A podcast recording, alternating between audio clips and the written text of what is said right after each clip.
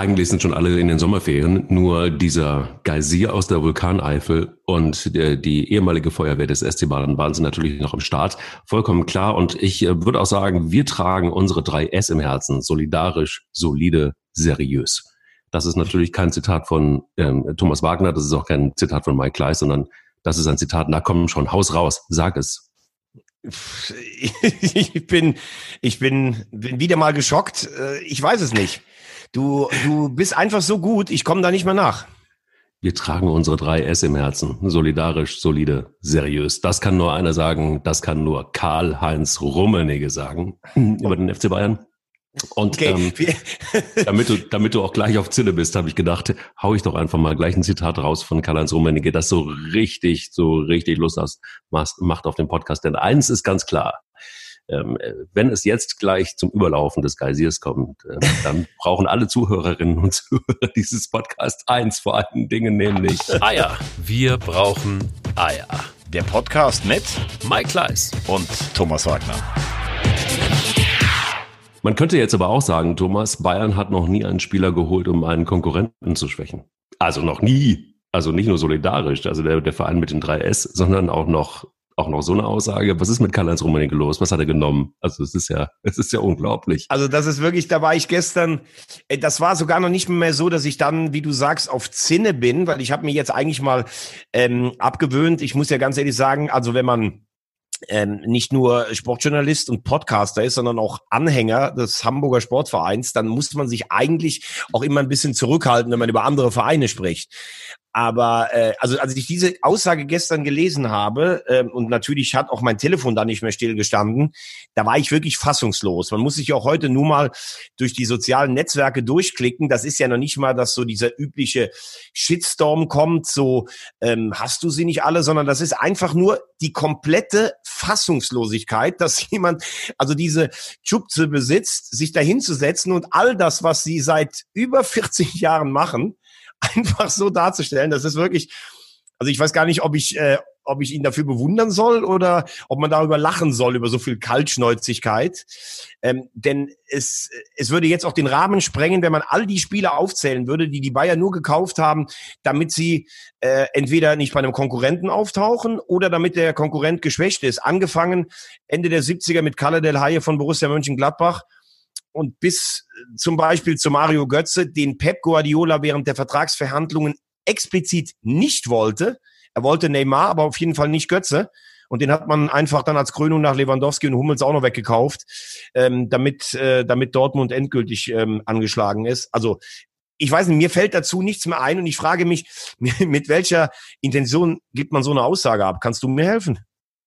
Ich, äh, ich kann dir nicht helfen, weil dir ist nicht mehr zu helfen, wenn es um Bayern München geht. So viel kann ich sagen. Aber die Frage ist halt irgendwie, die Frage, die sich mir stellt, ist wirklich, glaubt der das eigentlich wirklich, was er da erzählt? Oder ist das irgendwie nur ein, äh, wir hatten es ja das ein oder andere Mal von also wir hatten es das ein oder andere Mal, äh, ging es ja in diesem Podcast auch um Kommunikation und äh, um Menschen, die Kommunikation betreiben für Fußballvereine. Aber gibt es da jemanden, der ihm das irgendwie schreibt, so der, der irgendwie dann irgendwie was Witziges in den Teleprompter reinschreibt, dass er dann einfach auch so abliest, was und, und auf der anderen Seite macht sich einfach jemand total lustig, so hi, hi, hi, guck mal, der hat das tatsächlich vorgelesen, was ich geschrieben habe. das erinnert so ein bisschen an diese Pressekonferenz letztes Jahr, weißt du noch, wo sie da saßen und er zitierte äh, das Grundgesetz ähm, Paragraph 1, die Würde des Menschen ist unantastbar. Oder das war irgendwie so ein halbes Jahr nach der WM, wo sie da erstmal die äh, komplette Journalie zerlegt haben und gesagt haben, so geht man mit uns nicht um und äh, ja, auch da hat man ja nachher gedacht, wer guckt da noch mal drüber? Oder äh, dann haben sie ja irgendwann später gesagt, ah, die Pressekonferenz war doch nicht so eine gute Idee also ich weiß nicht, wie, wie weit man jetzt auch in seinem Säbener Straßen Wolfen, äh, Wolkenkuckucksheim sitzen muss, um das, also man kann ja sagen als Bayern-Fan, ja gut, das ist, wir sind der größte deutsche Verein, wir müssen die besten Spieler holen und deshalb kaufen wir natürlich auch die, die uns woanders auffallen. Das kann man ja alles irgendwie auch noch vielleicht für sich selber rechtfertigen, aber zu sagen, wir haben noch nie einen gekauft, um den Gegner zu, zu schwächen, das ist so, als wenn ich jetzt sagen würde, ähm, Algerien ist amtierender Weltmeister im Fußball. Naja, am besten vielleicht Uganda oder sowas. Ich weiß es nicht. Rumme, nee, der wird aber auch so ein bisschen, der wird schon ein bisschen wundersam, finde ich irgendwie. Also das ist so für mich der, der Edmund Stoiber des Bayern München. Das ist so, so eine Aussage, wie wir tragen unsere 3S im Herzen, solidarisch, solide und seriös. Das ist so ein bisschen wenn Sie von München vom Hauptbahnhof zum Flughafen, kennst du das noch? Ja, so klar.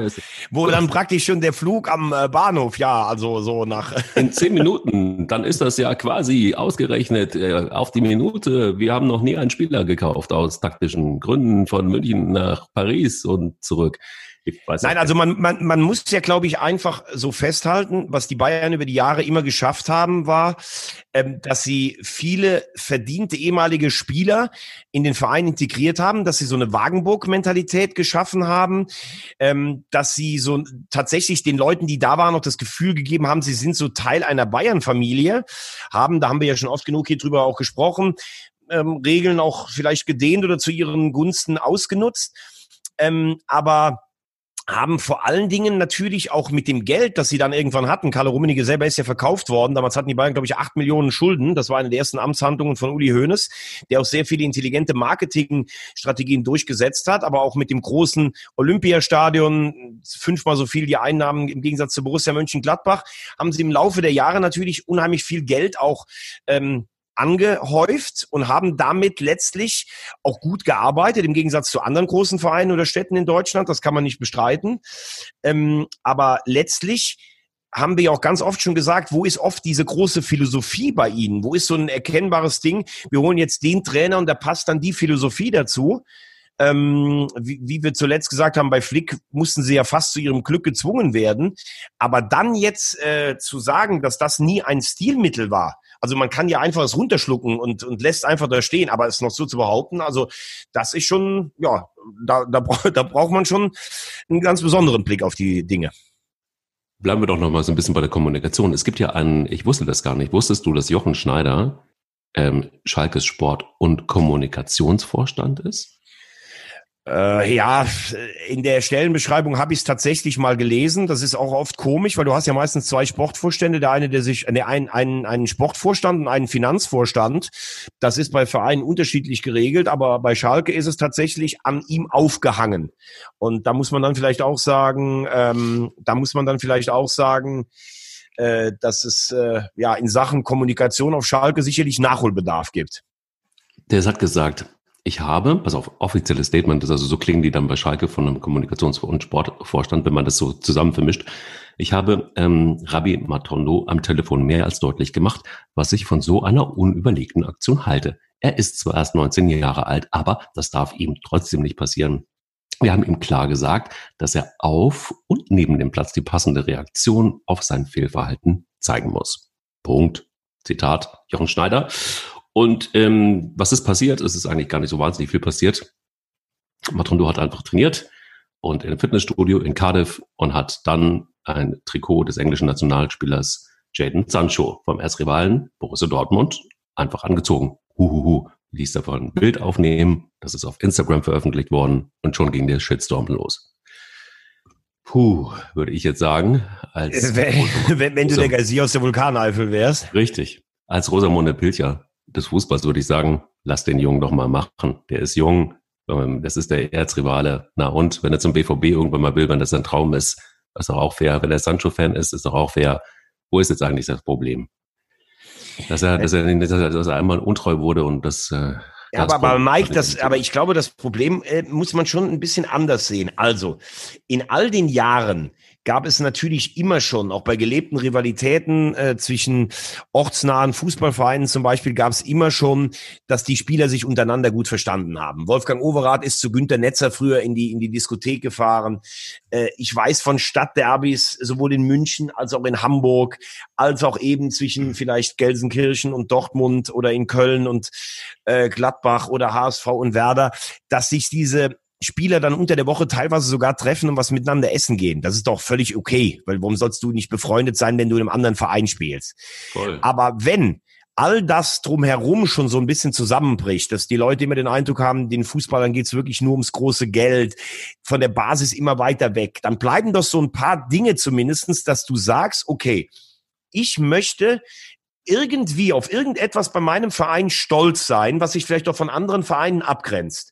Und der Schalke-Fan, obwohl Schalke und Dortmund von der Struktur der, äh, der beiden Clubs sicherlich auch ähnlich sind von der Gründung, möchte sich Dortmund von Schalke abgrenzen und umgekehrt. Und das erwartet der Fan auch davon, dass er sagt, ich bin stolz, Königsblau zu sein und möchte mit den Zecken nichts am Hut haben und umgekehrt möchten die äh, Schwarz-Gelben nichts mit denen äh, aus Bur zu tun haben. So. Und wenn ich mich dann als 19-jähriger Spieler dahinstelle, um irgendwie ein paar Posts zu generieren oder um irgendwie zu sagen, hey, Jaden Sancho ist mein Freund, dann fragt man sich ja schon mal, hat dem nicht mal einer in anderthalb Jahren Schalke gesagt, was Dortmund, was dieses Derby für die Menschen da bedeutet? Wenn das alles keine Rolle mehr spielt, dann fragt sich vielleicht selbst der treueste Fan irgendwann, warum soll ich das überhaupt noch unterstützen, wenn denen eh alles egal ist? Also ich finde das kommunikativ tatsächlich ein richtiges Desaster. Warte mal, was findest du jetzt ein Desaster von von äh, von von, von Spieler selber? Ah, ja. Hm, hm. Ja, kann man so sehen. Also ich meine, wenn man das, wenn man das Ganze auf dem auf dem Unterhaltungslevel wieder heben will und sagen will, das ist eigentlich die, das ist die Rivalität, die braucht es im Fußball. Ähm, das hat eine Historie. Das ist äh, letztendlich auch, äh, ja, wie soll man sagen, das ist auch das Spiel und das gehört dazu, dann bin ich bei dir. Dann sagt man, okay, dann gibt man einfach noch ein bisschen Öl ins Feuer. Aber sowas braucht es ja letztendlich auch. Und ich habe irgendwie, manchmal habe ich so den Eindruck, dass ähm, das auch irgendwie mit einem gewissen Kalkül passiert, weil die Jungs haben alle einen Berater, die Jungs haben teilweise einen Kommunikationsberater, die bauen letztendlich ihre eigene Ich-AG. Und manchmal denke ich, die wissen schon, was sie tun. Und dann nehmen sie vielleicht auch, äh, wägen sie ab, ob sie eine Strafe in Kauf nehmen oder nicht. Dann gab es einen du, du, du, du, du von Herrn Schneider. Und äh, trotzdem ist der Spieler dann aber wieder ein bisschen mehr im Gerede. Also es ist letztendlich auch irgendwo für mich ähm, relativ klar und deutlich eine, eine Art von Taktik. Ich will ihm da jetzt nichts unterstellen. Ähm, aber was, aber was soll ihm das bringen? Was für eine Taktik soll das sein? Öffentlichkeit, ganz einfach Öffentlichkeit. Der Spieler ist einfach logischerweise auf dem Radar und es bringt ihm, es bringt ihm Öffentlichkeit. Mehr ist es erstmal nicht. Und es gibt Berater, die sagen, hey, es ist scheißegal, wie du es machst, aber mach es einfach. Ähm, Frei nach dem alten Satz, egal ob gute Presse oder Pre äh, schlechte Presse, Hauptsache Presse. Genau. Ja, aber, aber so gut genau. ist dieser Matondo jetzt auch nicht, dass dem jetzt alle sagen, oh, dass jetzt vielleicht sogar Dortmund sagt, boah, der trainiert ja sogar in unserem Trikot, dann können wir den holen. Also der hat eine sehr bescheidene Saison gespielt. Ähm, ich weiß nicht, die erzählen immer was von so, von so Leitbildern und Leitartikel. Also es müsste doch normalerweise sein, wenn du ein neuer Spieler bist, dann kommst du nach Gelsenkirchen, dann zeigt man dir das Trainingsgelände, dann zeigt man dir vielleicht auch tatsächlich mal den neuen Spielern, fährst du mal unter Tage und siehst mal, wo dieser Verein eigentlich herkommt. Dann zeigst du dem einen Zusammenschnitt von den heißesten Derbybildern, was das für die Menschen da bedeutet. Und dann sagst du zu dem, du kannst mit dem Sancho jeden Abend essen gehen in Düsseldorf, aber halt dich in der Öffentlichkeit ein bisschen damit zurück mit Liebesbekundungen zu anderen Vereinen, vor allen Dingen zu Schwarz-Gelb. Mir kann doch keiner sagen, dass der nach anderthalb Jahren nicht weiß, was das Derby für die Menschen da bedeutet. Und wenn er es nicht weiß, dann muss man sich fragen, was bei Schalke eigentlich grundsätzlich in der, in der äh, Kommunikation schiefläuft. Also, genau ich kann, ich kann das nicht, ich kann das wirklich nicht verstehen. Weißt du, kannst du dich erinnern, als Raphael van der Vaart damals die große Zeit beim HSV hatte und wollte plötzlich nach Spanien und hat sich im Valencia-Trikot da ableuchten lassen, ablichten lassen? Das hat der einfach nur gemacht, um es praktisch zu erzwingen. Das war, genau, äh, auch genau. das war eigentlich eine PR-Katastrophe. Da stand aber dahinter, der wollte nach Valencia. So, dann hat der HSV ihn irgendwann ziehen lassen. Später kam er reumütig zurück und hat, hat äh, gesagt, das war echt scheiße von mir, hat aber dann, glaube ich, drei Tage später hat er erstmal einen Elfmeter gegen René Adler reingeschossen. Da kann man ja wenigstens sagen, der hat sich dann noch gestellt. Äh, aber das war irgendwie aus seinem eigenen Mist so gewachsen, weil er einfach irgendwo anders hin wollte und das war scheiße. Aber Matondo jetzt in der Sommerpause, also ich, ich weiß es nicht so ganz. Oder, oder ist man da als 19-Jähriger noch nicht so weit, dass man denkt, oh, ja, wenn ich sowas absetze, da könnte es eine Reaktion geben? Als 19-Jähriger bist du, bist du äh, mit Sicherheit noch, noch lange nicht so weit, um irgendwas wirklich professionell zu reißen in vielerlei Hinsicht. Also da, äh, das zeigen ja wirklich auch andere Spieler, die das, ähm, die das, die ähnlich auf die Schnauze gefallen sind. Also das unterhalte ich mal mit Nachwuchsleistungszentren äh, Leuten, ob Trainer, ob Verantwortliche. Das ähm, ist de facto einfach wirklich ganz oft so, dass sie noch ganz viel lernen müssen und dass sie aber trotzdem schon lange angefangen haben, ihre Ich-AG aufzubauen. Und das unter, unter, unter der Hand sagt dir da auch jeder Verantwortliche, naja, also wir sind weit entfernt davon, dass das ja hier um, um eine Mannschaft geht und dass es hier um das große Ganze geht, sondern es geht mehr und mehr den Spielern nur um sich selbst. Und ähm, da habe ich mich mit einigen auch schon drüber unterhalten aus den Nachwuchsleistungszentren und alle sagen das immer wieder dasselbe. Und da, da, damit muss man dealen, glaube ich, heutzutage. Also wer, wer wirklich noch, und das ist ja eigentlich mein Job als Rosamunde, verklärt daherläuft und sagt, ach, das sind doch, äh, das muss doch mal eine Mannschaft sein, da muss doch der Geist sein und der Geist von Schalke 04 und der Malocha Club und unter Tage und da muss doch jeder, gefühlt jeder Spieler, der da anfängt, erstmal runter in die Zeche, um mal zu gucken, wo der Verein herkommt. Das ist alles Quatsch. Also das ist wirklich verblasste Romantik von damals. Das hat äh, in, mit der Neuzeit nichts mehr zu tun. Und davon muss man sich, glaube ich, auch einfach verabschieden. Und davon muss sich auch Schalke 04 verabschieden übrigens. Wenn Sie das aber verstehen. dann, Mike, muss man aber trotzdem fairerweise sagen, dann kommen sie daher mit Härtefallregelungen. Da musst du erklären, warum du deine Dauerkarte kündigst, weil der Verein so pleite ist, dass er eine Landesbürgschaft braucht und dann plötzlich die, äh, bei den Fans ist. Gibt ja noch ein paar andere Vereine, die das in der Bundesliga machen. Aber auf der anderen Seite soll der Fan, der die ganze Zeit bezahlt, natürlich hat der Fan nicht das Recht, wenn er jetzt eine Dauerkarte kauft, zu sagen, damit habe ich Erfolg eingekauft. Aber dann kann er doch zumindestens vielleicht ein bisschen Loyalität des Spielers mit seinem Verein äh, äh, kann er doch vielleicht ein bisschen rechnen. Und da geht's ja noch nicht mal drum, dass der da das Wappen küsst oder sowas. Aber also ganz ehrlich, ich verstehe nicht, wie man, wie man, selbst wenn man erst 19 ist, muss man sich der Bedeutung des Spiels Dortmund gegen Schalke bewusst sein. Und das zu posten, ich weiß es nicht. Also wenn es Kalkül ist, dann kann ich mir nicht vorstellen, was dahinter stecken soll. Und ansonsten ist es einfach nur grenzenlos dumm oder naiv oder einfach dieses, mir ist doch eigentlich scheißegal, was die anderen denken. Hauptsache ich krieg meine Kohle und Jaden ist mein bester Bro. Ja, aber darum geht's. Und ich, das ist ja das, was ich sage. Ich glaube einfach, dass, dass man sich von einer alten Fankultur verabschieden muss und von einer alten, Romantik verabschieden muss und verantwortlich, das aber auch so zu kommunizieren sind die Vereine. Also man kann nicht auf der einen Seite kommunizieren, äh, wir lieben dich, ähm, und auf der anderen Seite ähm, also dieses, dieses, dieses, dieses Herzblut und die, die, die, die Marke Schalke 04 leben und äh, äh, äh, das, das ganze Tätere drumherum und auf der anderen Seite hast du einzelne Spieler, die sich um sich selber kümmern. Da muss man sich einfach entscheiden. Entweder man kauft Spieler, die das Intus haben und die das auch leben, ja, im wahrsten Sinne des Wortes, wir leben dich. Äh, das ist ja der Slogan von Schalke 04. Oder aber du sagst Scheiß drauf. Ähm, wir brauchen das gar nicht. Wir brauchen gar keine richtige Kultur, sondern wir stehen für Erfolg. Wir wollen Erfolg. Und ganz egal, wie der Erfolg zustande kommt, wir, wir, wir ziehen durch. Das passt natürlich dann nicht zusammen, wenn man sich abhängig macht von einem Herrn Tönnis auf der einen Seite und wenn der nicht mehr da ist, geht es finanziell richtig den Bach runter. So war, dass man dann bei der Landesregierung natürlich auch, das hast das ja eben gerade eben angekratzt, ein völliger Irrsinn, plötzlich äh, äh sich einen Kredit irgendwie in eine Bürgschaft reinholt. Das ist natürlich totaler Wahnsinn. Also das ist irgendwie, das passt von vorne bis hinten überhaupt, da passt nichts mehr zusammen. Die Ansprüche, die Schalke 04 hatte, noch als David Wagner engagiert wurde, was da alles erzählt wurde, was da für Ziele waren und die Fallhöhe innerhalb von nur einem Jahr ist ja wirklich enorm hoch, enorm hoch. Und ähm, für mich passt es einfach nicht zusammen. Und dieses äh, Beispiel Motondo zeigt einfach, dass bei diesem Club einfach im Moment gar nichts mehr stimmt.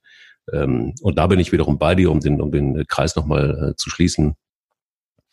Das ist, äh, da wird einfach sichtbar, dass, ja, dass ja jeder macht, was er will. Punkt. Und solange das so ist, wird es mit Schalke 04 auch in der kommenden Saison nicht viel werden.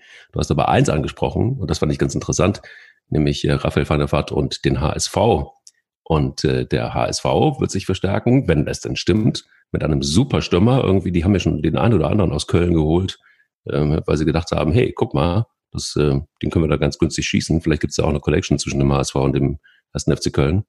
Aber ihr könnt euch demnächst wohl auf einen Superstürmer freuen, auf Simon Terodde. Ja, gut, aber also ich würde ich würd mich freuen, wenn er kommen würde, aber ich habe gehört, das ist noch lange nicht in trockenen Tüchern. Klar, der war, der wird bei einigen gehandelt. Werder wäre ja auch interessiert gewesen, wenn sie abgestiegen wären. Ähm, also ich sage, ein Mann, der dreimal über 25 Tore geschossen hat, der in Bochum bei Union getroffen hat, der Stuttgart und Köln in die erste Liga geschossen hat, das wäre halt genau der ideale Mann. Wenn du eine Feldüberlegenheit hast, dann musst du halt relativ früh die auch ummünzen, damit du selber nicht unruhig wird, damit der Gegner nicht mutiger wird und damit deine Zuschauer nicht unruhiger werden. Und ich glaube, mit der Rodde wärst du letztes Jahr ganz klar aufgestiegen, wenn ich nur an dieses Derby zu Hause denke gegen Pauli, wo du eigentlich gefühlt nach 20 Minuten schon 400-prozentiger hast, keinen reinmachst, die machen dem ersten Schuss das Tor und dann sind die Nerven blank. Aber Terodde hat natürlich einen, einen gut dotierten Erstliga-Vertrag beim FC. Ich meine, er wird unter Markus Gistol sicher keine Rolle mehr spielen. Ähm, Deshalb ist die Frage, ob er nochmal sagt, ja, ich gehe in eine fußballverrückte Stadt, wo ich vielleicht auch einen gewissen Heldenstatus kriegen kann. Vielleicht denkt er aber auch, boah, ich fühle mich hier wohl und versuche mich doch durchzusetzen. Man weiß ja auch nicht, was mit Cordoba wird oder sowas. Und klar, der HSV muss auf 23 Millionen abspecken sein Etat. Ähm, da wird ja jetzt darüber gerätselt, ob Leistungsträger vielleicht gehen, zum Beispiel in Leibold. Mit dem Geld könnte man dann einen neuen äh, holen. Aber es werden ja auch andere Namen noch gehandelt, zum Beispiel ein Scheffler aus Wien Wiesbaden. Aber auf der anderen Seite hat man letztes Jahr einen Hinterseher geholt. Das hat auch nicht so richtig funktioniert. Ich bin der Meinung, wenn es machbar ist finanziell, musst du versuchen, einen Terodde zu bekommen. Nach meinen Informationen ist das aber längst noch nicht, längst noch nicht in trockenen Tüchern.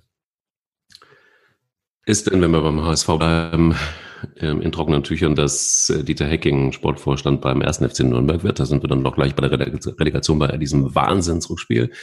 ähm, aber, aber ist denn davon auszugehen, dass das jetzt wirklich was, was wird, dass er zurückkommt? Also erstmal muss ich mal sagen, ich war am Samstag, äh, beziehungsweise übers Wochenende war ich in München da haben wir uns mit der ehemaligen äh, Medientruppe des deutschen Sportfernsehens, heute Sport, äh, Sport 1, getroffen.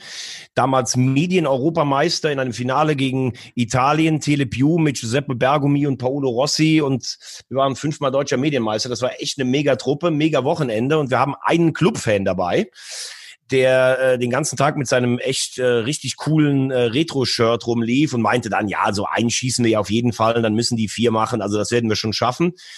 Und wir haben das abends dann zusammen geguckt und äh, ja, erste Halbzeit alles im Griff. Dann fiel dieses 1-0, da denkst du noch, naja, gut, aber in der ersten Halbzeit war der erste FC Nürnberg ja eigentlich klar besser. Dann fällt das 2-0 und dann das 3-0 und du siehst eine taumelnde, völlig paralysierte Truppe, wo du denkst, ey, die steigen jetzt ab. Also das schafft wirklich nur der Club ist ja die einzige Mannschaft, die jemals als deutscher Meister abgestiegen ist. Die sind als Pokalsieger abgestiegen und jetzt werden die direkt von äh, Liga 1 bis 3 durchgereicht. Ja, dann kommt diese Wahnsinnsszene da in der 96. Minute, wo du ja erst noch denkst, war es ein Foul, dann läuft der Spieler noch nach, den fast von der Linie grätschen kann. Also irre, was da für Dämme gebrochen sind. Äh, Im Übrigen äh, kann man sicherlich darüber sich unterhalten, ob die Nachspielzeit von fünf Minuten gerechtfertigt war. Wäre sicherlich eher mit drei oder vier Minuten besser aufgehoben gewesen. Aber dass die Nachspielzeit dann selber nochmal verlängert wurde, da müssen sich die Ingolstädter selber an den Kragen packen, denn der Gauss fällt äh, als wenn er im Gesicht getroffen worden wäre, obwohl er gar nicht getroffen worden ist. Und diese Minute ist meiner Meinung nach völlig zu Recht äh, im Übrigen äh, nachgespielt worden. Und äh, für den Schleusener, den Torschützen, hat sich ja da so ein Kreis geschlossen, denn er hat sich in dem Stadion mit seinem Ex-Verein Sandhausen das Kreuzband gerissen und hat damit seinem ersten Tor den Club gerettet. Das also dazu und zum Zweiten, ja, ähm, Dieter Hecking hat ja eine erfolgreiche Zeit als Trainer in Nürnberg gehabt könnte mir vorstellen, dass er nach diesem Negativerlebnis vom HSV vielleicht nicht mehr so viel Bock auf den Trainerposten hat, vielleicht auch gar nicht mehr so viele Angebote hat, die seinem Selbstverständnis entsprechen. Und Sportvorstand, das könnte schon was sein. Sein Vorgänger Pali Kutscher hat das äh, Nachwuchsleistungszentrum neu geordnet, aber hat viele Spieler gekauft, die nichts gebracht haben, hat zwei Trainer verschlissen und hat eigentlich am Schluss immer noch äh, schön gefärbt, all das Ganze der wurde ja jetzt weggelobt äh, von dem Aufsichtsratsboss, den du vielleicht auch gesehen hast, der dann immer mit Zigarre und Bierflasche auf der Tribüne saß und wie ein Fan rumgepöbelt hat. Ähm, aber Hacking und der Club, das könnte passen. Okay. Warum? Siehst du also, nicht so? Schwierige Frage. Also ich ähm, bin irgendwie, warum auch immer, ich bin immer auch ein, ein Dieter Helking-Fan gewesen. Vielleicht lag das auch daran, dass er eine relativ unaufgeregte Art und Weise hatte, eine Mannschaft zu trainieren. Er war immer eine, einer von den sachlichen Vertretern der Trainerbranche. Er war jemand, der das immer ganz gut eingeordnet hat. Ähm, vielleicht, vielleicht auch deshalb, ähm, ja, keine Ahnung. Also wir haben ja da schon das öfter mal das Thema gehabt. Erinnere dich an die Diskussion um Lucien Favre. Die beiden sollte man nicht unbedingt eins zu eins miteinander vergleichen, aber die passen schon auch ganz gut zusammen. Also wenn du die beiden zusammen auf die auf die Bank setzen würdest, dann, dann, dann wären wahrscheinlich die Spieler alle zen. Ähm, mehr Ruhe kann man wahrscheinlich überhaupt nicht ranbringen. Und daran fehlt es vielleicht dann auch so einem Dieter Henkin auf der anderen Seite, dass er dann doch mal ähm, die, die Kabinentür eintritt. Vielleicht gehört das einfach auch zum Fußball dazu. Ich würde sogar sagen, es gehört dazu. So, dementsprechend, wenn du jetzt die Situation auf, in, in Nürnberg anguckst, ähm, also knapper kannst du es ja nicht machen, das Ganze, und dramatischer kannst du es nicht machen. Und ähm, wir haben auch schon mal über Nürnberg gesprochen und die Stabilität fehlt. Jetzt könnte man natürlich zur Annahme kommen, dass Dieter Hecking, der für Stabilität steht, ähm, ja, dass der dann genau der richtige Mann dafür ist. Stabilität, ehrlich gesagt, und, und, und Solidität, wenn man so solide und stabil ist und, und, und berechnend ist, finde ich im Fußball jetzt persönlich nicht besonders gut, weil wozu führt das? Also ich finde, ein Risiko zu spielen, finde ich immer besser ähm, dann, dann weiß man, woran man ist, dann gewinnst du oder verlierst du. Aber so diese, diese sichere, vermeintlich sichere Bank hat ja beim HSV nicht unbedingt zum Ergebnis geführt. Ja, auf der anderen Seite muss man sagen, dass das von Pali Kutscher, der kam ja mit einer Vergangenheit bei Fortuna Düsseldorf, war da in so im Scouting- und Nachwuchsbereich zuständig. Der kam dann und hat gesagt, ja, ich baue eine Mannschaft, die in zwei Jahren spätestens wieder in der Bundesliga ist. Ähm, hat dann einen Trainer genommen, erholt aus Österreich, wo er gesagt hat, ja, der hat bei großen Vereinen reüssiert.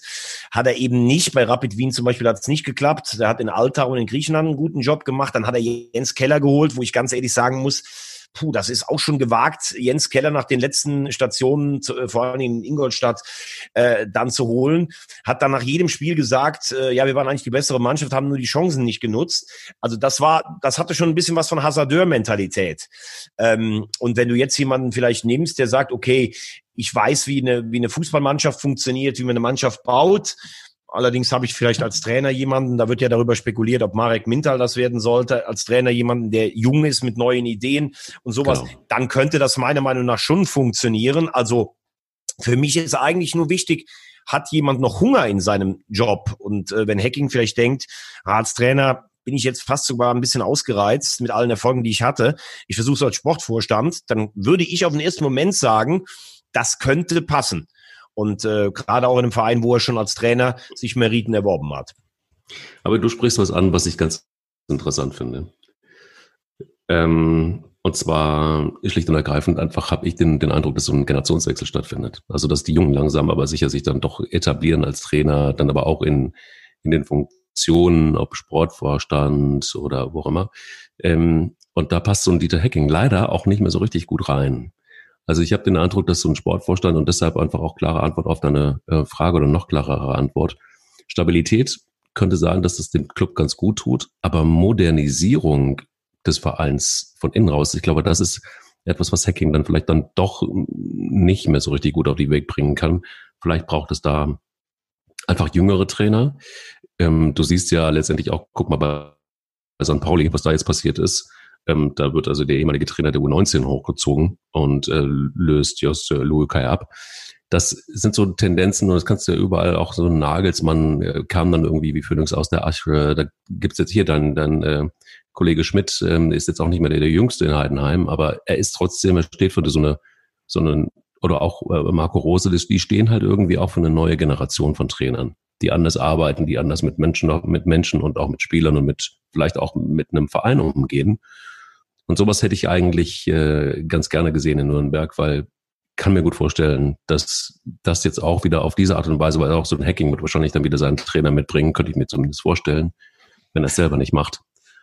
Und ähm, da verpasst man, glaube ich, im Moment gerade eine, eine Chance, sich zu modernisieren und vielleicht dann doch langsam mal anzugreifen, wieder aus der zweiten Liga in die erste wieder hoch. Ja, aber gut, aber es ist ja, es gibt ja auch genügend Beispiele, wo das mit dem Modernisieren nicht geklappt hat. Also äh, es kann ja auch nicht sein, dass man sagt, okay, wird irgendwo 19 Trainer, dann bist du irgendwann automatisch Bundesliga-Trainer. Es gibt auch, ich habe es ja gerade beschrieben, wie man beim ersten FC Nürnberg jetzt neue Wege gehen wollte. Und da gibt es ja auch unzählige Beispiele bei, bei, anderen Vereinen. Und wenn ich mir zum Beispiel erinnere, wie es hieß, als äh, also es hieß, Freddy Bobic geht nach Frankfurt, um Gottes Willen, was kommst du denn mit dem in Stuttgart gescheitert, abgehalftert und der macht einen riesen Job. Also ich finde, es hat immer was damit zu tun, wie viele Ideen hat jemand, wie, wie stark kann er die durchsetzen und äh, immer nur zu sagen aus den Nachwuchsleistungszentren, da kommen die Leute. Ich finde, äh, dass, da muss dann auch teilweise der Beweis erstmal her, dass das so ist und äh, ja, zum Beispiel, du hast gerade das Beispiel genannt, ähm, den werden wir in den nächsten Wochen auch mal bei uns zu Gast haben. Frank Schmidt, der macht seit, glaube ich, 13 Jahren arbeitet der in Heidenheim. Der hat, äh, der hat, der kommt aus der Region, hat den Verein von der Oberliga bis in die zweite Liga, bis in die Relegation gebracht letztlich ist es Qualität, die sich dann durchsetzt. Und auch Christian Streich war zwar ein Nachwuchstrainer, aber der hatte schon eine gewisse Lebenserfahrung. Also immer nur dieses Jahr, wir sind jetzt die jungen Neuen und U19. Ich weiß es nicht. Ähm, ich kann ich kann es nicht beurteilen, ob Dieter Hecking da einen guten Job machen wird. Aber ich glaube, es gibt schlechtere Startvoraussetzungen als äh, bei dem Verein nach diesem turbulenten, nach diesem turbulenten äh, Jahr oder nach dieser turbulenten Spielzeit, dass man da anfangen kann. Und wenn du jetzt erlaubst, würde ich sagen, wir gehen ab mal kurz in die Werbung, oder? Du, sehr gerne. Los geht's. Ja, freuen uns, unseren ähm, Werbepartner wieder vorzustellen. Wir hatten ihn ja schon mal während der Corona-Krise Die MV Unternehmensberatung findet ihr übrigens auch bei Instagram und äh, bei Facebook. Ähm, ich weiß auch, der, der ähm, Besitzer ist äh, großer 1. FC Köln-Fan, hat aber selber auch in Nürnberg gearbeitet, war lange auch in Hamburg tätig, also immer in Städten, wo Fußball eine große Rolle spielt. Und äh, ich habe es ja auch gesagt, was ich beeindruckend finde, wenn du dann noch so eine Krise hast, wo ja alle Gesellschaftszweige auch betroffen sind und dann sagst, naja, wir sind aber trotzdem, weil wir zu Hause im Büro haben, für die Leute erreichbar, wir haben gute Ideen danach, vor allen Dingen in der Möbelbranche. Da muss ich sagen, eine Firma, der man sicherlich vertraut, anschauen kann, mit Hauptsitz in Köln, zudem in München und Berlin.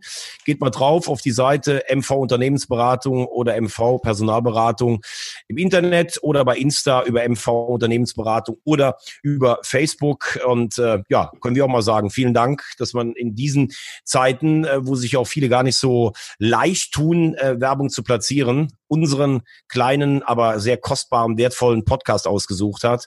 Bedanken wir uns für und wenn ihr euch umorientieren wollt beruflich, dann einfach mal auf die Seite gehen und einfach nachschauen. Finde ich eine sehr, sehr gute äh, Geschichte und äh, gerade die, äh, ja, gerade die Firmen, die auch während der Krise äh, Werbung äh, machen und sehr, da aktiv sind, ähm, sind sicher dann noch die Gewinner der Krise und deshalb auch von meiner Seite aus ein Dankeschön an die MV Unternehmensberatung und äh, geht gerne mal drauf, vielleicht ist das auch eine Chance für euch. So, und jetzt würde ich gerne mit dir noch über Manchester City sprechen, über den Freispruch von der Kass, nachdem die UEFA wegen Financial Fair Play City gesperrt hat und über die Aussagen gestern von Jürgen Klopp, der sagt, ich finde es gut, dass City in der Champions League ist, aber es ist insgesamt kein guter Tag für den Fußball, über die Sticheleien von Jose Mourinho und Pep Guardiola, der wie ein kleines Kind zurückweint und sagt, ähm, ja, wir haben nicht gegen Regeln verstoßen, sonst wären wir ja gesperrt worden. Wie wirkt das Ganze auf dich? Das wirkt für mich so wie, ähm, wie ein Satz, ähm, der so geht, am besten grätschen wir die Brasilianer schon bei der Hymne weg. wer, hat, wer hat das gesagt? Ein deutsches Raubein oder? das war Thorsten Frings. Und ah. äh, herzlichen Glückwunsch, äh, Thorsten Frings ist jetzt äh, Trainer in der dritten Liga. Der hat äh, beim SV Meppen Christian Neidhardt abgelöst als ja. Trainer. Und äh, das äh, wollte ich einfach nochmal so mit einstreuen. Mit gefährlichem Halbwissen kann man ja im Grunde genommen bei dir äh, nicht, nicht punkten, nur dann, wenn man Fakten liefert. Ja, aber ganz ehrlich, das ist richtig stark, dass du jetzt auch in, den, in der dritten Liga dich schon mit neuen Trainern beschäftigst. Also ich finde es Wahnsinn, muss ich ganz ehrlich. Ich finde es wirklich Wahnsinn. Absolut. Und das ist auch das, wo, wo, wo, wo, wo Thorsten Frings irgendwann mal hin will, nämlich da Chelsea, um das vielleicht einfach nochmal den, den Bogen etwas zu spannen aus der dritten Liga nach Chelsea. Ähm, du meinst zu Manchester City, weil wir gerade über die gesprochen haben. Ja, Mourinho, du hast ja gerade gerade gerade gerade Mourinho angesprochen und sein, und sein Verhalten. Aber City, ich habe ja, ich habe ja eigentlich mehr so, ich habe ja gemeint, also Klopp und Mourinho haben ja gestern als Konkurrenz auf dieses Urteil gesagt, genau. ja, also die haben ja genau. schon ganz klar Kritik durchkommen lassen. Also ich finde es eher, ich hätte mir gewünscht, dass Pep Guardiola als Trainer von City so ein bisschen, äh, ja, einfach so ein bisschen demütiger ist, aber jetzt so wie so ein kleines Kind, ey, wir sind nicht bestraft worden, aber also haben wir nichts gemacht. Äh, und außerdem wollte ich mit dir mal darüber sprechen, was bringt Financial Fair Play, wenn die UEFA sagt, äh, zwei Jahre Sperre? Und dann letztlich wird es doch wieder aufgehoben. Ja, nix, weil die UEFA halt einfach auch mittlerweile ein, ein, ein, ein Verein von alten weißen Männern ist.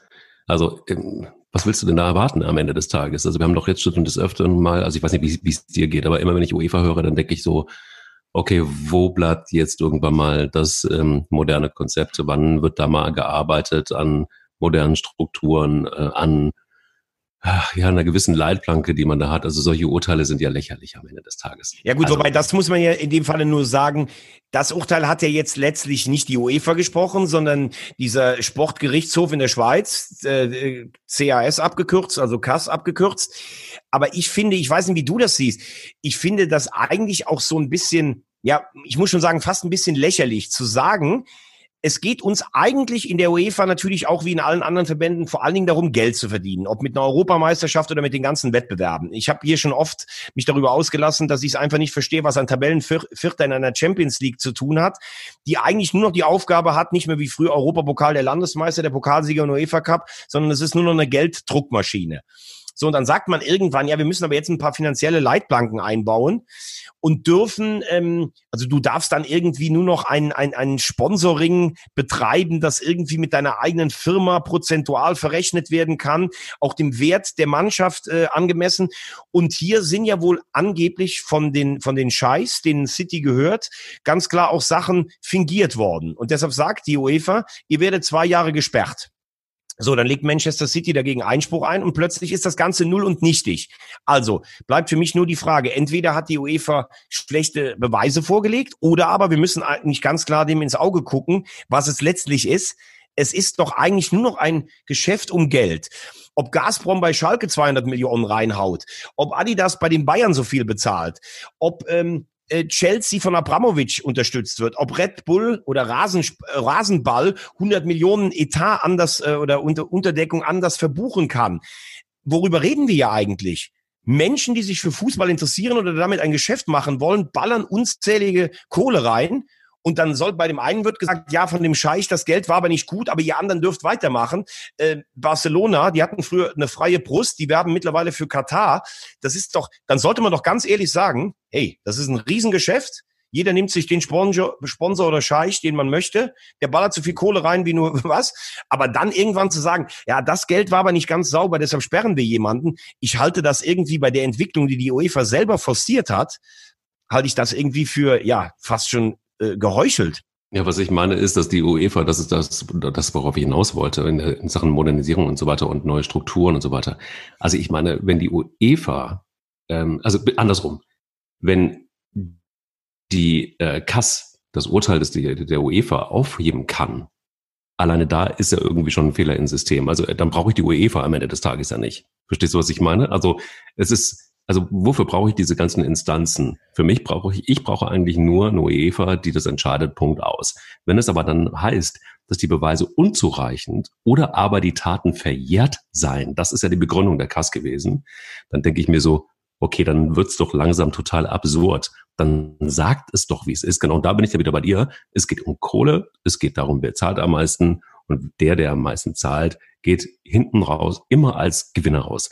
Und das ganze Gelaber von Financial Fairplay oder überhaupt generell Fairplay. Das muss ich dir sagen, ist für mich sowieso eine reine Marketingblase. Egal wohin du guckst, du hast Rassismus in, in, in, in, in den Stadien, da kannst du eine Antirassismus-Kampagne ohne Ende anzünden, du kannst Fairplay-Aktionen anzünden und was passiert? Du hast immer wieder dieselben Diskussionen. Und da denke ich mir so, okay, worüber reden wir? Das ist ja das, was ich meine. Also es, es gibt kein richtiges Konzept, um, um, um überhaupt den guten Gedanken, der ja immer dahinter steht, dann auch zu fördern und dementsprechend auch ein Reglement zu erfassen, das dann auch für alle gilt, egal wie groß dieser Verein ist oder wie klein dieser Verein ist. Und da fehlt es mir. Da reden sich Menschen um Kopf und Kragen. Da wird, wird hier noch ein Urteil gefällt und das andere wieder wieder aufgehoben. Ich check's nicht mehr. Wie soll es denn dann der Fan checken am Ende des Tages? Und dann lässt sich, und das finde ich dann irgendwie ganz krude, auch noch ein Pep Guardiola noch, noch feiern und sagt dann solche Sätze wie, man sollte sich bei uns entschuldigen. Wo ich dann so denke, so, weißt du was, einfach ein bisschen demütig sein, nimm es doch einfach hin, feier es, dass es zurückgenommen wurde, dass es das Urteil aufgehoben wurde und ähm, stell dich auf den Rasen und mach deinen Job. Und das checke ich nicht, dass er dann das Sprungbrett noch, Sprungbrett noch, äh, oder ist es dann auch wieder das Unterhaltungsgeschäft und die Scheichs haben ihm gesagt, pass mal auf, jetzt haust, hau noch einen raus, damit wir unsere Bestätigung haben. Äh, unerträglich. Ich finde es unerträglich und es geht zulasten des Fußballs. Wie siehst du es? Ja, natürlich, klar. Äh, ich meine, dass es einen, einen äh, Kass gibt, das finde ich persönlich jetzt gar nicht schlimm, weil du hast ja auch, wenn du in Deutschland erstmal beim Landgericht scheiterst, dann kannst du ja noch eine höchste, höhere Instanz anrufen. Das geht ja auch noch. Äh, dass da eine übergeordnete Sportinstanz ist, das finde ich jetzt gar nicht so schlimm. Aber ich sehe es einfach so, ähm, äh, bei den Kleinen setzt man es dann durch, bei Mannschaften aus Aserbaidschan oder Armenien, da wird gesagt, ihr habt gegen Financial Fairplay verstoßen. Äh, wenn, wenn du einfach siehst, allein, dass eine WM nach Katar vergeben wird oder sowas, dann weißt du doch ganz klar, oder wenn du wenn die, diese ganzen, wie, wie WM-Vergaben ablaufen, mit Bestechungen und Schmierereien und, und äh, verdunkelten Zahlungen, dann soll man doch lieber sagen, hey, Leute, es geht uns einzig und alleine um Geld. Und wenn ihr so bekloppt seid, dann geht noch dahin und guckt euch Fußball an, dann sind wir froh. Es geht nur um Geld. Aber da irgendwie dann so heuchlerisch zu sagen, ah ja, aber bei Manchester City, da haben wir jetzt mal genau drauf geguckt, da war was fingiert. Da kann man ja auch genauso sagen, vielleicht haben die anderen äh, irgendwie ein bisschen geschickter das Ganze verschleiert. Also es ist ein Witz äh, zu sagen, wir wollen noch irgendwie äh, Financial Fair Play durchsetzen, weil es eh letztlich keinen mehr interessiert. Ich glaube, es gab auch keine Sperren groß, die, die durchgehalten wurde. Jeder dieser Spitzenclubs versucht sich auf eine gewisse Art und Weise seinen Vorteil zu verschaffen. Anders kannst du wahrscheinlich auch in diesem Verdrängungswettbewerb gar nicht mehr mitmachen. Und das setzt sich nach unten fort. Aber auch das führt wieder dazu, und man kann jetzt sagen, wir haben keine Zuschauer im Stadion, aber wenn ich sehe, dass ein Pokalfinale Bayern gegen Leverkusen nur noch sieben Millionen Menschen fürs Fernsehen lockt, ähm, wo du sonst immer zehn plus hattest, dann sage ich dir, das Ding ist überdreht. Und überleg dir nur mal, vielleicht um nochmal sportlich jetzt zurückzukommen, wenn du früher ein Los hattest im Europapokal der Landesmeister oder sogar zu Beginn der Champions League noch und du musstest zu Celtic Glasgow oder zum RSC Anderlecht, hast du gedacht, boah, unangenehme Aufgabe, schottischer Meister, belgischer Meister. Heute, das ist doch nur noch Laufkundschaft. Die können froh sein, wenn sie in der Europa League noch mitspielen. Es hat sich so zu einer zwei- oder drei Klassengesellschaft ausgeweitet. Äh, oben spielen immer dieselben acht bis zehn Mannschaften um den Champions League-Titel. Die anderen gucken, dass sie einmal in die Gruppenphase kommen oder in der Europa League weit kommen und der Rest hat eh nichts mehr zu kakelen. Da wird jetzt ein neuer Cup, der Conference League wird eingeführt. Also ich muss ehrlich sagen, mit dem Fußball, dem ich groß geworden bin, hat das nicht mehr so viel zu tun. Auch da gab es Unterschiede. Aber da war halt Bayern vielleicht der reichste Verein und ein Verein wie der KSC oder der erste FC Kaiserslautern konnte mit gutem Scouting das ausgleichen. Das ist doch heute alles nicht mehr möglich. Ich finde es sehr, sehr schade, was aus dem Fußball geworden ist, muss ich sagen. Aber ähm, ja, geht mir genauso. Aber ist es nicht auch so, dass man aus diesem ganzen Matsch von neuen, ich sage jetzt mal neuen Tendenzen irgendwann mal oder gibt es eine Chance deiner Meinung nach, das irgendwann mal wieder zu ordnen und den Fußball wieder auch Fußball sein zu lassen? Oder ist es mehr und mehr eine Marketingblase, die äh, ja, die dem, die, die am Ende dem Fußball nicht unbedingt gut tut? Also ich habe auch das Gefühl, der, Fußball wird qualitativ nicht unbedingt besser. Also ich finde auch irgendwie komisch, wenn man immer wieder zurückguckt. Ähm, also ich jetzt als Rosamunde Pilcher des Fußballs sage natürlich klar, da gab es wunderbare Duelle in den 80ern auf dem Betzenberg wenn der erste FC Kaiserslautern gegen Bayern München angetreten ist. Und Bayern München war das, also das war ja der einzige Verein, der erste FC Kaiserslautern, von dem Bayern München in der Bundesliga wirklich Angst hatte. Und man hatte überhaupt keinen Bock, auf den Betzenberg zu fahren. Das hatte was. Und ähm, diese Magie ist in der Tat nicht mehr wirklich da. Also ähm. wir, wir reden immer, wir reden immer in der Bundesliga, das äh, vielleicht als letztes noch, bevor wir dann noch mal kurz zum Abschluss dann noch auf Europa League und Champions League drauf gucken. Wir reden immer vom deutschen Klassiko, wenn Bayern gegen Dortmund spielt oder sowas. Also wann war denn das zuletzt noch mal richtig spannend in den letzten acht Jahren? Ja, vor, äh, in der vorletzten Saison wo Dortmund zwischenzeitlich neun Punkte Vorsprung hat. Das ist einfach Fakt, dass die Bayern zwischen 150 und 200 Millionen Euro mehr haben als Borussia Dortmund pro Saison. Und die Bayern können es sich leisten, für 80 Millionen einen Hernandez zu kaufen, der gar keine Rolle spielt. Obwohl er von Karl-Heinz Rummenigge vorher als der beste Verteidiger der Bundesliga angekündigt wurde. So.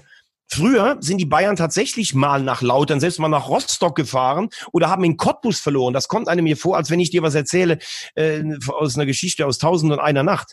So, wenn ich dann höre, äh, ähm, die Vermarktungsgebühren, ja klar kriegen die Bayern mehr als Paderborn, weil man wahrscheinlich sagen kann, die Bayern machen mehr für die, das, äh, die Attraktivität der Bundesliga.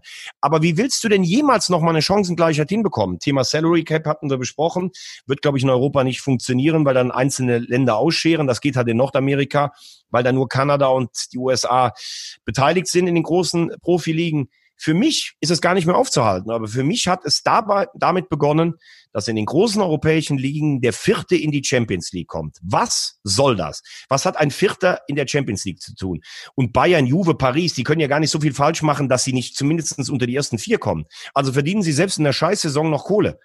Früher, ja, ja, früher, wenn du Zweiter oder Dritter geworden bist, dann hast du, hast du im UEFA Cup gespielt oder wenn du den Pokal gewonnen hast, hast den Pokalsiegerwettbewerb gewonnen. Wenn schon Champions League, warum spielt der Pokalsieger nicht in der Champions League? Dann sagt doch wenigstens Landesmeister und Pokalsieger spielen damit.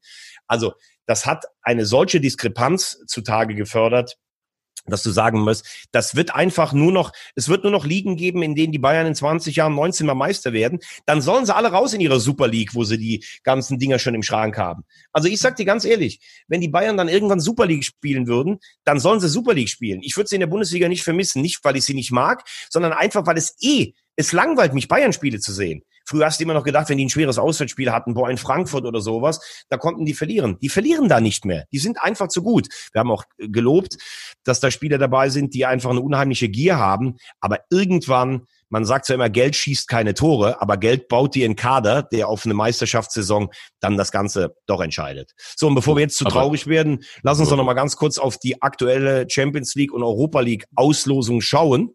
Ja, aber da würde ich doch sagen, ey, lass uns doch, ich wollte gerade sagen, also ich meine, was hast du? Es gibt doch immer noch den Cup of Losers. Ja, ja, genau. war, war natürlich auch nett, dass, äh, dass er zur Auslosung kam und das, ähm, das so beschrieben hat. Ich glaube, er war, ich glaube, er wollte das irgendwie als Scherz zu sagen und das ist ein bisschen nach hinten losgegangen. Aber ich glaube nicht, dass das jetzt böse Absicht war. Nö, überhaupt nicht, aber das zeigt ja was. Also das ist, äh, das ist ja schon, ich glaube auch nicht. Ich finde übrigens äh, Thomas selber immer noch einen coolen Typen und auch wenn er bei Bayern München gespielt hat. Ähm, äh, de facto ist es so, dass ich glaube, dass, dass das, dieser Satz Cup of Losers, das, oder das, was ihm rausgerutscht ist, das zeigt einfach nur, wie dieser äh, Wettbewerb oftmals so ein bisschen naja, nach außen. Naja, wobei, da gibt's ja schon auch, da gibt's ja schon auch ein paar ganz gute Mannschaften, die noch dabei sind. Aber lass uns doch mal äh, drauf gucken auf das, was da gelost wurde. Also, jetzt gibt's ja erstmal am 7. und 8. August gibt's in der Champions League ja noch vier Spiele, die das Achtelfinale komplettieren müssen. Und klar, die Bayern gehen durch nach dem 3-0 ähm, bei Chelsea. Für Juve wird sicherlich nicht ganz so einfach, zu Hause gegen Lyon 0-1 aufzuholen. Allerdings hat Lyon fast ein halbes Jahr kein Fußball mehr gespielt, weil in Frankreich wurde ja abgebrochen. Also ich denke, dass Juve da doch weiterkommt. Ich glaube auch, dass City sich das gegen Real, diesen 2-1 Hinspielsieg, zu Hause nicht mehr nehmen lässt, obwohl Real ja gerade der ersten Meisterschaft nach 2017 entgegensteuert. Und ich glaube letztlich auch eigentlich, dass Barcelona sich gegen Neapel durchsetzt, obwohl das ist nicht mehr das Barcelona, was wir von früher kennen. Die Mannschaft wirkt überaltert, vor allen Dingen auch im Defensivbereich. Messis genialen Tage sind immer noch häufig da, aber auch nicht mehr mit der Regelmäßigkeit wie früher. Kriegsmann Fremdel, Suarez ist nicht in Form. Also ich rechne mit einem Viertelfinale zwischen äh, den Bayern und Barcelona und City und Juve, Leipzig Atletico und Bergamo Paris. Und da traue ich Bergamo, die überfahren ja alles. Die haben gestern wieder 6-2 in Italien gewonnen. Die haben jetzt fast bei Juve gewonnen. Also ich sage, da heißt in der, in der oberen Hälfte heißt das Halbfinale Bergamo gegen Atletico Madrid. Und unten heißt das Halbfinale Manchester City gegen Bayern. Weil ich glaube, dass die Bayern sich gegen Barcelona durchsetzen. Und ich glaube, dass City sowohl gegen Real als gegen Juve sich durchsetzt. Wie siehst du es? Uh, oh Mann, das ist wirklich eine, das ist echt eine schwierige Frage. Also ich kann dir sagen, ich kann dir sagen, wer, wer die Champions League gewinnt. Das kann ich ja, dir sagen. Das sag doch. Das ist ja dann, äh, ich habe den Weg vorgezeichnet und du sagst einfach, wer gewinnt für unsere, die, die tippen wollen. Also das wird Barcelona sein. Barcelona? Ja. Boah, da würde ich, da würd ich ganz viel Geld dagegen setzen. Ja, das ist ja wieder das Ding. Das ist ja wieder äh, Obacht vor Rosamunde. Also ich habe jetzt naja gut, Rosamunde muss man jetzt auch mal ganz klar sagen. Also ja, stimmt, du hast recht. Rosamunde-Fan. Ja. Du hast mir erzählt, in der, Heiden, in der Relegation setzen sich Heidenheim und Ingolstadt durch. Also du musst dein Visier auch nochmal neu einstellen. Ich muss mir nicht mal meine Visier, ich muss mal vor allen Dingen meine Kontaktlinsen wieder reintun. Das wäre vielleicht ganz gut. Und ich müsste vor allen Dingen auch mal wieder irgendwie äh, auf meine zwei Liter Kaffee pro Tag kommen. Dann habe ich auch wieder irgendwie das, was auch wieder Klarheit im Kopf. Das stimmt, hast du völlig recht. Ähm, habe ich aber getan, jetzt schon so nebenbei, neben, neben des Podcast, neben dem Podcast habe ich dann doch schon wieder ein bisschen nachgeschoben an Kaffee. Die anderthalb Liter habe ich schon geschafft, die anderen 0,5 schaffe ich auch noch. Also, ich glaube, dass äh, Barcelona unterschätzt wird. Ich glaube, dass Bayern München ähm, sich jetzt im Kopf schon auf die neue Saison vorbereitet. Manchester City einen äh, Höhenflug hat nach dem Urteil und ähm, Manchester United. Die spielen Was? in der Europa League. Stimmt, Stimmt.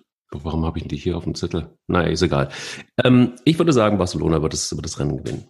Ja, aber ich würde, äh, also äh, natürlich an einem guten Tag kann Barcelona jede Mannschaft schlagen, das ist ja gar keine Frage. Und diese Turnierform mit drei Spielen in zehn Tagen, die erlaubt es natürlich auch sicherlich eher ähm, Mannschaften, die über die Tagesform dann kommen. Ich könnte mir zum Beispiel auch vorstellen, dass Atletico Madrid eine sehr unangenehme Mannschaft ist in so einem Spiel, ähm, dass du die erstmal schlagen musst. Äh, Bergamo fände ich eine Wahnsinnsgeschichte, gerade nach dieser ganzen Corona-Katastrophe. Also die spielen sicher den schönsten Fußball in Europa. Aber ich glaube, und interessant wird natürlich bei den Bayern noch sein, also im Moment muss man sagen, die Form, die die Bayern haben, wenn jetzt gespielt würde, wären sie eigentlich für mich der absolute Top-Favorit.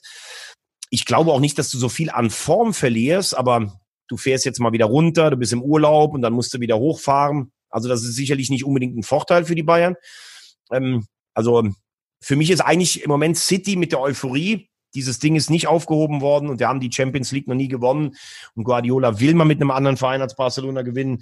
Würde ich im Moment eher City als den großen Favoriten sehen. Aber ich notiere jetzt einfach mal bei dir Barcelona und bei mir einfach aus, aus Hoffnung und Sympathie ähm, der Sieger aus Atletico gegen Bergamo. So, und da können dann die Leute draus machen, was sie wollen. Rosamunde hat in mittlerweile nur noch 92 Prozent der Fälle recht und ich habe die anderen acht. Und dann gucken wir noch ganz kurz auf die Europa League. Und äh, da würde ich sagen, gut, Leverkusen kommt äh, gegen die Rangers weiter. Das Finalturnier ist ja hier in Nordrhein-Westfalen, spielt dann gegen Inter und also der Weg ins Finale für, für Leverkusen wäre Glasgow Rangers, Inter Mailand und Manchester United, wenn alles normal läuft. Also ich finde, das hört sich schon ein bisschen fast wie Champions League an. Das ist Champions League, aber das wird nicht funktionieren für Leverkusen. Also definitiv nicht. Nein, auf gar keinen Fall. Das okay, woran werden sie scheitern? Also ich meine nicht an den Rangers nach dem 3-1-Hinspielsieg. Mm, nee, an sich selbst wie immer. Also das ist halt immer so. Aber ich glaube an mein, na, am Menu vielleicht. Ja, Menu wäre äh, klar, die spielen oben, äh, die haben den Kopenhagen-Zweig. Inter muss sich erst gegen Getafe durchsetzen. Ja. Also Leverkusen-Inter finde ich echt ein interessantes Spiel, ähm, weil du, man darf ja auch nicht vergessen, wenn du jetzt schon mal so weit bist als Menu oder Inter, wenn du die Europa League gewinnst, bist du ja im nächsten Jahr automatisch gesetzt für die Champions League. Also das hat dem Wettbewerb schon nochmal einen gewissen Reiz gegeben. Mhm. Äh, in der anderen Hälfte der Auslosung, also Frankfurt glaube ich nicht, dass sie ein 3 zu 0 Auf keinen Fall Basel drehen, das glaube ich nicht. Wolfsburg in Donetsk ist auch schwierig nach 2-1 Hinspielniederlage. Donetsk ist die überragende Mannschaft in der, in der Ukraine und da hast du natürlich das Topspiel zwischen Sevilla und Rom, klar. Aber auch Wolverhampton, die sind jetzt Sechster in der Premier League, die darf man nicht unterschätzen. Also da sage ich jetzt einfach mal, ich rechne mit einem Finale zwischen, hm, zwischen Rom und Leverkusen. Aber da ist echt viel Wunschdenken dabei. Rom und Menu wäre jetzt mein Tipp gewesen. Das kann gesagt. auch sein. Das ist ein guter. Ich glaube, das ist sogar der bessere Tipp als meine. Aber da wir die Europa League bei RTL ja verfolgen, habe ich jetzt einfach mal gesagt, ich möchte, dass Leverkusen lange dabei bleibt. Du, absolut. Und, und ich wollte übrigens auch nicht jetzt irgendwie den Cup of Losers schlecht reden. Also das auf gar keinen Fall. Weil ich glaube einfach, dass die Euroleague finde ich tatsächlich wirklich interessanter sogar als, äh, als die Champions League. Weißt auch warum? Weil es einfach Mannschaften sind, die, wollte ich mal sagen, also das sind so, Du hast Donetsk jetzt angesprochen zum Beispiel. Das sind ja so Mannschaften, die, die haben für mich, ähm, auch, auch die Rangers übrigens. Ich habe, finde, das sind, das sind Mannschaften, die haben Charisma. Das sind Mannschaften, die ähm, sind eben nicht zugeschmissen mit Millionen und Abermillionen. Und ähm, deshalb macht es für mich unter anderem einfach auch die Spiele bei der Euro, Euroleague irgendwie besser. Warum auch immer. Aber es ist vielleicht auch nur ein, romantisches. Ja, vielleicht, weil, weil man, also ich finde es zum Beispiel ganz schön. Ich war noch nie in Wolverhampton. Wenn ich jetzt, äh, klar, im Moment reist man ja nicht. Also wenn ich jetzt mal nach Wolverhampton fahren würde, das fände ich auch schön. Das hört sich jetzt doof an.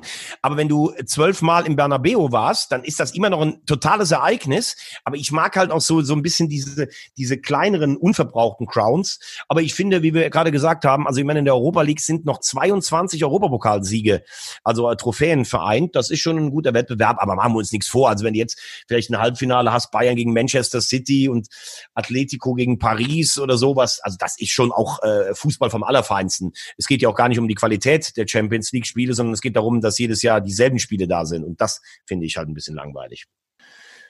In jedem Fall werden wir pünktlich am 3. August wieder zurück sein, wenn es international mit dem Fußball weitergeht und äh, so lange auch ein bisschen in die Sommerpause gehen. Ich meine, ich muss ins Trainingslager. Ich weiß nicht, was du machst, Thomas, aber äh, ich könnte mir vorstellen, dass es mal wieder Zeit ist, auch für den Geysir in der Eifel aufzufüllen. also ich muss ehrlich sagen, ich habe dich heute Morgen auf dieser Videoschalte gesehen. Unser Technikchef und ich, wir sahen ein bisschen müde und verschlafen aus. Ich weiß nicht, was, wie du das machst. Du hast noch keinen Kaffee getrunken und siehst einfach so mhm. gut aus. Ja. Ich werde versuchen, mich halb so gut in Shape zu bringen wie du. Ähm, drei Wochen Pause von dir ist hart, aber am 3. August sind wir, äh, 3. August sind wir wieder da. Kann dir nur eins sagen, lieber Thomas, in dem Zusammenhang, es ist nicht einfach, eine Erklärung für das zu finden, was ich erlebe. Na? Mhm. Ist das ein schöner Schlusssatz?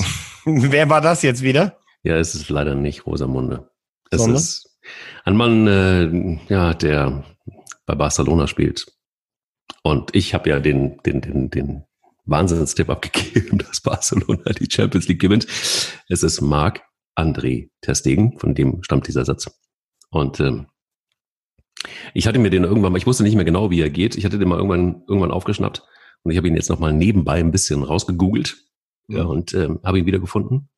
Und ich muss dir ganz ehrlich sagen, er passt deshalb, weil es eine unfassbare Saison war mit einem Virus, das alles bestimmt hat, mit ähm, einem, einer Geschichte rund um den ersten FC Köln, die uns tatsächlich fasziniert hat, um es mal so zu sagen. Und äh, ganz äh, nicht zu schweigen ähm, von einem Flashback Europameisterschaften, von denen du gesagt hast, es ist eine gute Idee. Es gibt dann keine EM dieses Jahr wegen Corona. Dann lass uns doch mal zurückblicken. Und ich habe gefühlt jetzt irgendwie alles wieder auf dem Radar in den Europameisterschaften. Also deshalb ist es wirklich nicht einfach, eine Erklärung für das zu finden, was ich erlebe. Also ja, und ähm, also ich muss ganz ehrlich sagen, ich bin so beeindruckt, was du alles über die Europameisterschaften ausgegraben hast. Äh, lass uns einfach nächstes Jahr oder dann in der Vorbereitung auf die WM 22, lass uns da auch so eine, eine WM-Historienfolge machen. Das hat riesen Spaß gemacht. Ansonsten, ja, wie du sagst, eine denkwürdige Saison. Äh, immer Spaß äh, montags mit dir und dem Technikchef. Heute kommen wir ja ein bisschen später, am Mittwoch so praktisch als Abschluss der Saison. Ich freue mich schon riesig auf die neue, ähm, neue Spielzeit und unsere kleine Spielwiese, die sich der Eier-Podcast nennt. In diesem Sinne, ähm, gehabt euch wohl, habt einen äh, fantastischen Sommer und vor allen Dingen vergesst nicht, alles, was es braucht, ist Eier. Eier. Wir, Wir brauchen, brauchen Eier.